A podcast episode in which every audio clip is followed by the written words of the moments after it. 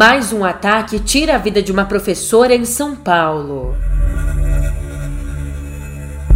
Enquanto isso, nos Estados Unidos, três crianças e três adultos são mortos durante um outro ataque a um colégio.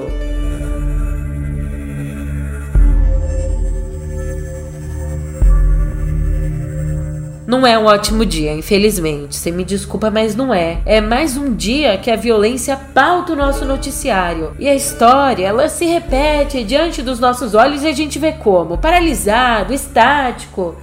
A gente vê sem reação, mais uma vida indo embora. Eu sou a Julia Keck e vem cá, como é que você tá, hein? Eu não tô bem nessa terça. Mas a gente segue, né? A gente tem que seguir pra tentar mudar as coisas. Nem que seja só um pouquinho, fazer a nossa parte. Então vamos junto agora, no pé do ouvido?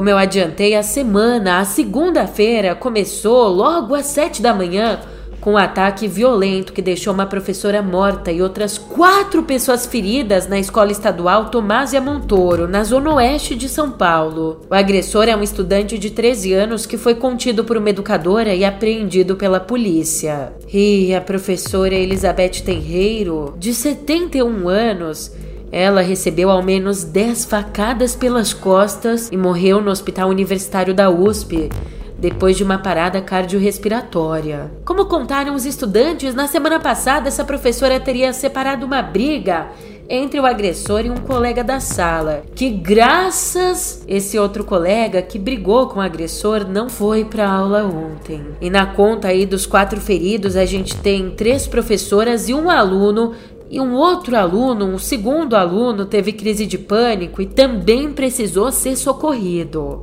Mas você vê, as coisas não acontecem do nada. Antes do fato se consolidar, vários indícios foram espalhados pelo caminho. Um mês antes do ataque, a escola em que o agressor estudava antes, em Taboão da Serra, na Grande São Paulo, esse colégio já tinha alertado a polícia do comportamento do aluno nas redes sociais. Isso porque ele tinha postado vários vídeos portando armas de fogo e simulando ataques violentos. Ainda teria encaminhado fotos de armas aos colegas pelo WhatsApp, deixando alguns pais acuados e amedrontados. Essas duas palavras, acuados e amedrontados, elas constam no BO que foi registrado na época. Então ele foi transferido de escola escola e nesse novo colégio, o adolescente já tinha insultado colegas com ataques racistas. Tem mais. Você já tá chocado? Calma, tem mais. Num perfil fechado no Twitter, o adolescente chegou a demonstrar a intenção de cometer os crimes. Antes do ataque, ele tweetou assim: aspas. Irá acontecer hoje. Esperei por esse momento minha vida inteira. Tomara que consiga alguma kill morte em inglês, tomara que consiga alguma kill pelo menos. Ainda em outros tweets, ele chegou a comentar quais luvas e qual máscara ele usar no dia do atentado. E ali na rede ele era encorajado por outros usuários.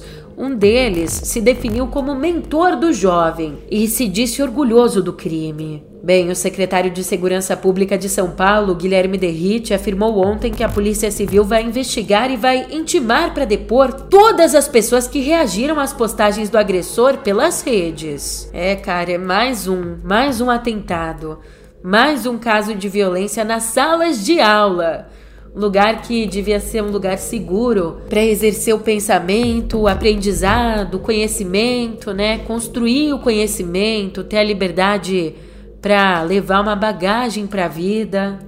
Meu Deus, É uma situação sistêmica. Há anos, pesquisas vêm apontando para o alto índice de casos de agressões, colocando inclusive o nosso país no topo do ranking de violência escolar. Eu vou trazer aqui só alguns números para ficar aí martelando na tua cabeça, porque não é à toa.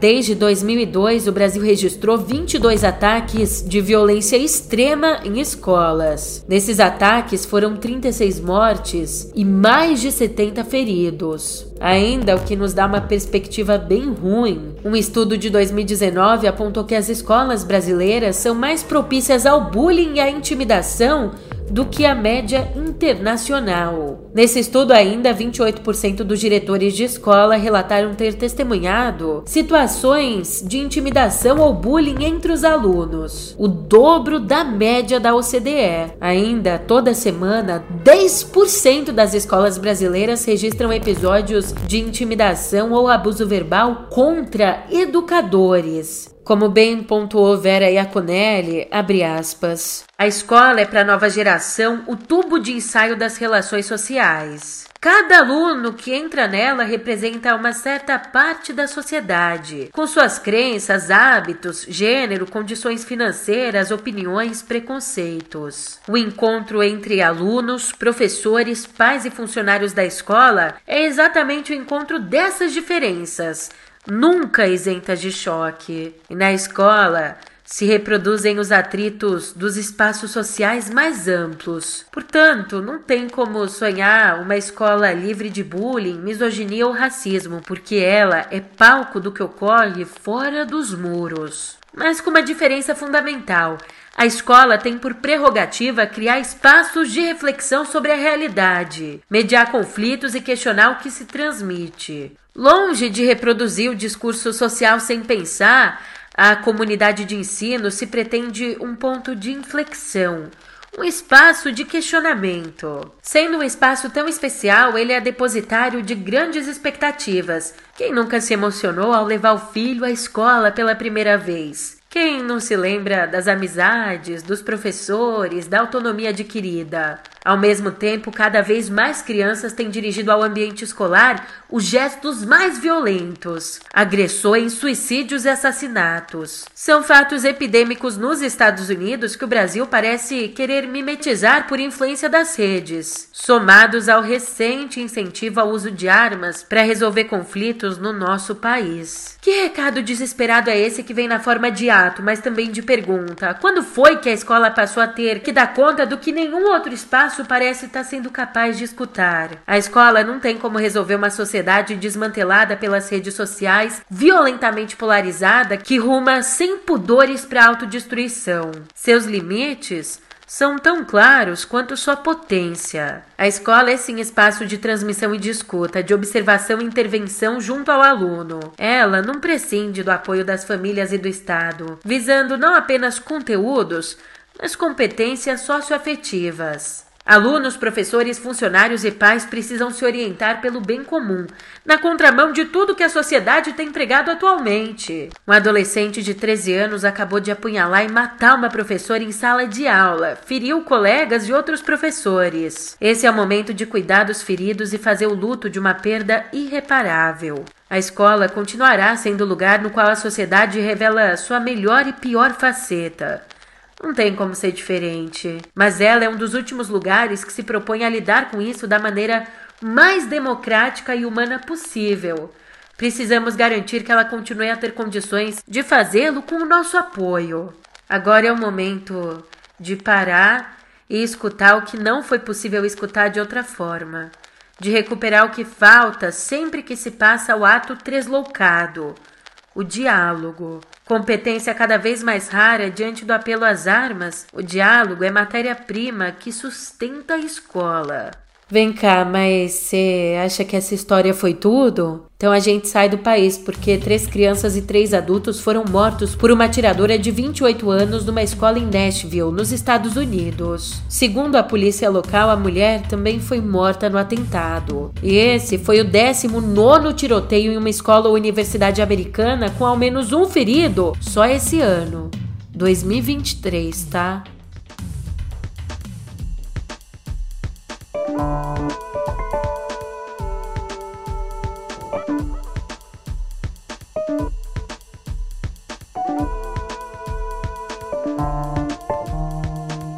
A gente já começa aqui o nosso papo sobre política lá fora, direto de Israel. Por lá, diante do recrudescimento de protestos, de uma greve geral e de dissidências dentro do próprio partido direitista Likud, diante de toda essa pressão, o premier Benjamin Netanyahu anunciou ontem a suspensão da sua polêmica reforma do judiciário. Num pronunciamento de TV, ele disse estar ciente das tensões e ouvindo pessoas. Ouvindo mais ou menos, né? Depende das pessoas, porque vale lembrar que no domingo, o premier provocou uma nova onda de protestos ao demitir o ministro da Defesa, o Yoav Gallant, colega dele ali do Likud, que na véspera tinha defendido a suspensão da reforma. Defendeu, falou, o Netanyahu ouviu e demitiu, portanto, né? E só para você ter uma ideia, um exemplo aqui, por esse projeto, o parlamento pode revogar decisões judiciais, enquanto que a Suprema Corte não pode afastar ministros, mesmo em casos de corrupção. Segundo a oposição, a reforma mina as bases da democracia israelense e só serve para proteger o Netanyahu, que responde a vários e vários processos. Mas aí, ao longo do dia, a tensão aumentou com o ministro das Finanças, o Bezalel Smotrich, um dos mais radicais do governo, conclamando manifestantes de extrema direita a irem às ruas defender a reforma. Por outro lado, para dar um alívio com o anúncio da suspensão da reforma, a principal central sindical de Israel encerrou a greve geral, alertando que ela pode ser retomada ainda caso a reforma judicial volte a tramitar. Pelo menos aqui no Brasil o clima tá mais ameno. Quase combinando com o clima do outono que chegou, né? A gente tá no outono? Acho que tá. Mas um clima meio friozinho, esfriando.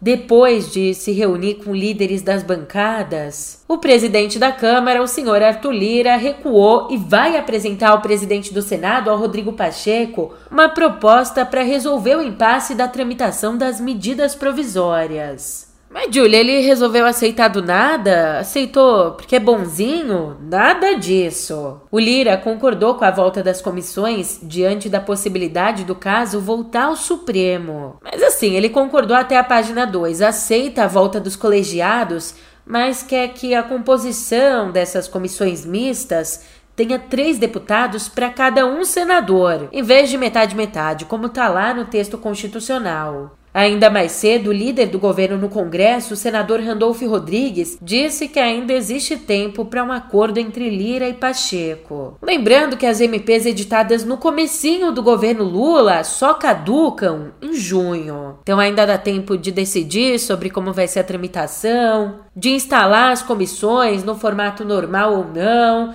Mas, Julia, eu não tô entendendo essa palhaçada que você tá dizendo. O que, que é isso? De uma forma bem simplificada para te explicar essa história toda, a Constituição diz que toda medida provisória, antes de ir para votação no plenário da Câmara e do Senado, toda MP precisa passar por uma análise prévia numa comissão mista. Mista, exatamente, o nome já diz tudo, porque é formada metade por deputados, metade por senadores. Só que com a pandemia ali, em caráter de urgência, para facilitar a tramitação das MPs, as comissões mistas foram suspensas por um tempo, mas elas já tinham que ter voltado, né? Acabou já a emergência de saúde, então, olha, diante disso, agora o Pacheco defende a volta integral das comissões mistas, enquanto Lira é contra. E é contra, sabe por quê? Porque, como a tramitação das MPs sempre começa na Câmara, nesse cenário sem as comissões mistas, o Lira ficou mais poderoso, já que depende dele, ele passou a controlar sozinho essa agenda. E agora eu quero ver, né, se ele vai abrir mão do poder ou não, vamos ver. Ah, e é claro que estava faltando a gente falar dele, o senhor, doutor, arcabouço fiscal. Bem, o ministro das Relações Institucionais, o Alexandre Padilha, disse que ainda não existe uma data para apresentação do novo arcabouço fiscal. Eu sei que a gente está na expectativa, mas ele também garantiu que o ambiente do Congresso, pelo menos isso, né? O ambiente para aprovação da proposta é positivo. Não, não, não tem uma data definida, mas certamente né, conversas que aconteceriam na própria é, missão na China, o ministro Fernando estava indo para a China? É, devem acontecer aqui em Brasília. O presidente ainda vai definir esse cronograma com o ministro Fernando Haddad, ele que lidera o debate do marco fiscal. É, certamente durante a semana esse tema vai ser tratado no ambiente interno do governo. Expectativa é um ambiente muito positivo no Congresso Nacional. Tenho conversado diretamente com os líderes da base da oposição, com o presidente Pacheco, com o presidente Arthur Lira. Tem um clima muito positivo para chegando a regra fiscal no Congresso Nacional possa ser debatida com muita qualidade e celeridade, inclusive indicativos de que chegando o marco fiscal no, na Câmara dos Deputados possa ser votado o mais rápido possível. É um projeto de lei complementar de iniciativa do governo e é muito importante o país ter uma regra definida que ultrapasse os governos, vai além do governo Lula para garantir a sustentação de investimentos no nosso país. Aí a Miriam Leitão levantou um ponto importante, bem interessante, que é o cronograma do arcabouço acabou ganhando um novo ritmo com o adiamento da viagem presidencial à China. Mas mesmo assim, existe um tempo curtinho para definição do arcabouço. Até o dia 10 de abril, o arcabouço tem que estar tá aprovado já que um pouquinho depois, cinco dias depois, no dia 15, o governo tem que apresentar ao Congresso a lei de diretrizes orçamentárias. Já o secretário executivo do Ministério da Fazenda, o Gabriel Galípolo, para dar né, um panorama de como está andando esse processo, ele disse que a equipe da pasta vai conversar com os líderes partidários ali no Congresso antes de divulgar a regra fiscal. Então tem ainda um chãozinho pela frente. Ah, e o papo é economia, então. A dona Simone Tebet, ministra do Planejamento e Orçamento, disse ontem que a decisão do Copom sobre a manutenção da Selic em 13,75% ao ano é uma decisão técnica mas que saiu no tom errado. Em relação à taxa de juros, é uma outra situação e eu quero deixar muito claro a forma como eu enxergo isso. Eu votei a favor da autonomia do Banco Central, eu votei a favor do, da indicação no Senado Federal do nome do presidente Roberto Campos para o Banco Central. Portanto, eu tenho toda a liberdade para poder falar o que vou dizer em relação a isso. O Ministério do Planejamento e Orçamento não está autorizado nem legitimado para legitimado para falar de taxa de juros. Não é de percentual, 0,25 a menos, 0,5 menos, ou quando isso vai acontecer, que eu discuto. Essa é uma decisão, a meu ver, técnica do Copom e nós temos que respeitar. Agora, embora a decisão seja técnica, presidente Bruno me corrija se, eu, se não concordar comigo, eu entendo que o comunicado e a ata são documentos políticos. Então, as palavras têm poder e nós temos que tomar muito cuidado com elas. Na, a, o meu papel, eu acredito que dentro de um governo como o governo do PT, é, e dentro desse processo da autonomia, tentar ser esse ponto de equilíbrio entre as duas narrativas que estão sendo colocadas. E o comunicado e a ata do, do Copom a meu ver, e aí é, eu estou dando o meu juízo de valor sim, a meu ver, tem que vir ao encontro é, do que está acontecendo no Brasil. Já o vice-presidente, o doutor Geraldo Alckmin, disse mais uma vez que não existe justificativa para o Brasil ter a maior taxa de juros do mundo. Disse também que o governo está trabalhando para baixar a Selic. Ai, ai, enquanto tem gente que luta para baixar. Não vou rir, não, que isso aqui é muito sério. Tem gente que tá numa luta árdua para aumentar o governador de Minas, o Romeu Zema, do Partido Novo, ele que sempre disse combater privilégios, propôs aumentar em 298% o salário dele, do vice dele, também dos secretários estaduais e de seus adjuntos.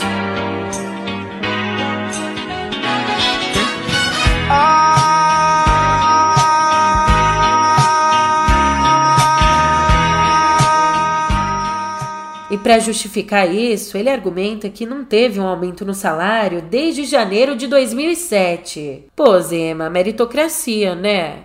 Se não teve aumento é porque vocês não estão merecendo. Tome! E ó, ele disse também que os novos valores são necessários para atrair e manter os mais competentes nos quadros técnicos. Você vê só que coisa, né? Não teve aumento todos esses anos e caramba, calhou de Talvez, né? Calhou aí de talvez ter o aumento bem no mandato dele. Tava escrito. Maquetube significa, estava escrito.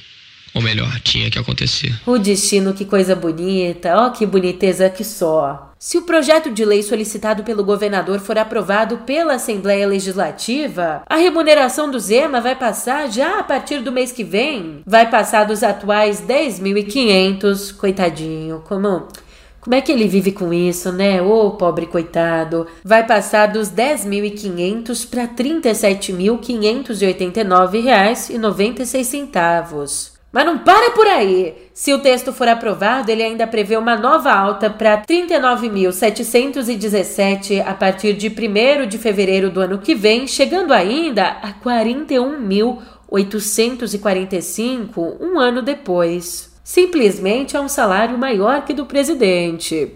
Não é à toa que o nome dele é Romeu, né? Agarro meus impostos. Ela disse isso?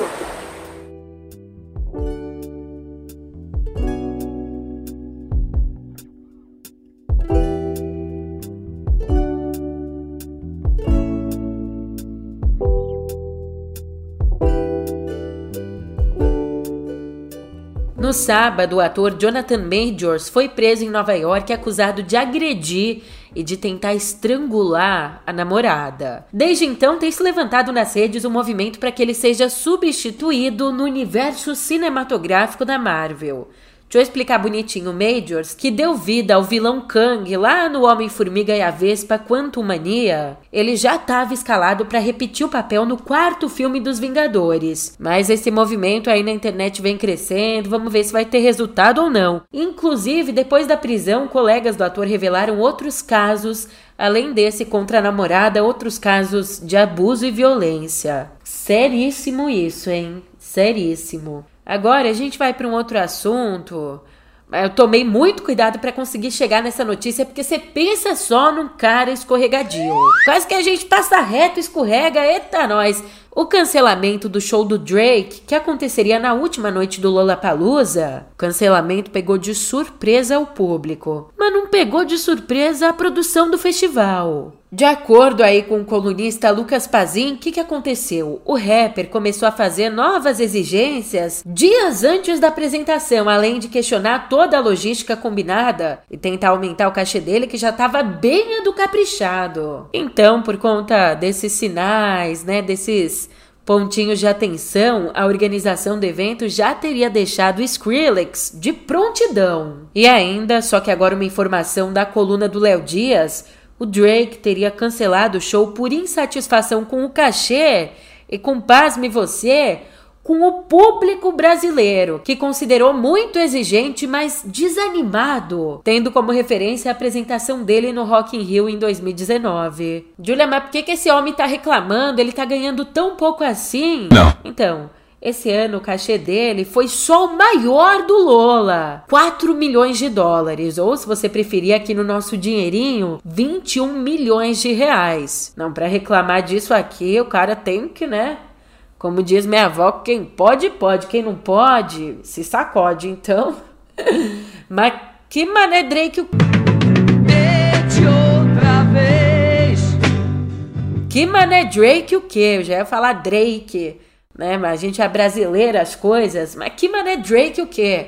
Vamos falar de coisa boa? Pode começar a ligar antes que as linhas congestionem, hein? 0800 777 7000. Você vai ter agora a sua TechPix DV12, a filmadora mais vendida do Brasil. Não, sacanagem. Essa aqui é referência da antiga. Mas vamos falar de coisa boa mesmo. Vamos falar do Museu Virtual Rio Memórias. Ele, que está nas redes desde 2019, lança hoje mais três galerias, com material aí muitas vezes inédito sobre a história da cidade maravilhosa. É, o Rio de Janeiro continua lindo. Alô, alô, chefia, me leve a trabalhar no Rio. Alô, alô, Pedro Doria, aquele abraço. Olha, uma das novas galerias, a Rio Suburbano, mostra a vida nas áreas ocupadas a partir das linhas férreas. Já a segunda galeria, a Rio das Artes, explora a relação da cidade com vários movimentos artísticos, enquanto a Rio Operário retrata a vida do trabalhador na antiga capital. Vem cá, vai me dizer que você ficou curioso? Então não vai ser bobo, acessa aí riomemórias.com.br. Aí, o lançamento dessas galerias, para você que tá achando pouco, o lançamento vai ser celebrado no maior estilo carioca, com uma roda de samba no Renascença Clube, no Andaraí, Andara, Andara, Andaraí, é Naraí, né, mas no Andaraí, lá na Zona Norte.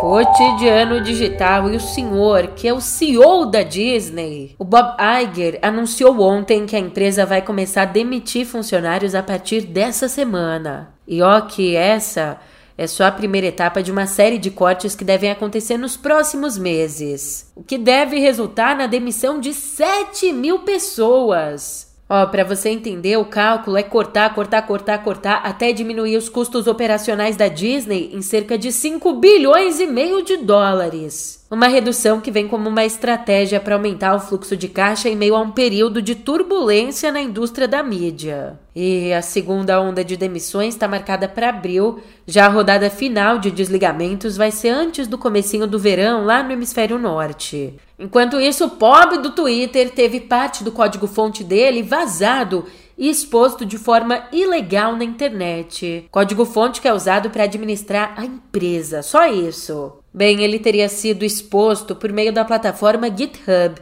uma plataforma que é propriedade da Microsoft que permite que desenvolvedores compartilhem ali códigos para software. Sendo assim, né, como depende aí dos desenvolvedores, como consta numa ação que tramita na Justiça dos Estados Unidos, o Twitter agora está atrás de informações sobre a pessoa responsável pelo vazamento. E a suspeita, meu filho, é que ele tenha sido provocado por um dos milhares de funcionários demitidos por Musk desde que ele assumiu a empresa em outubro do ano passado. Bem feito, né? Não, brincadeira, tô brincando.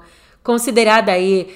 Não, tô brincando mesmo, tá? Não me leva a sério considerada aí a receita do bolo para o funcionamento de uma plataforma. Uma rede como o Twitter, os códigos-fonte geralmente são guardados a sete chaves por empresas comerciais.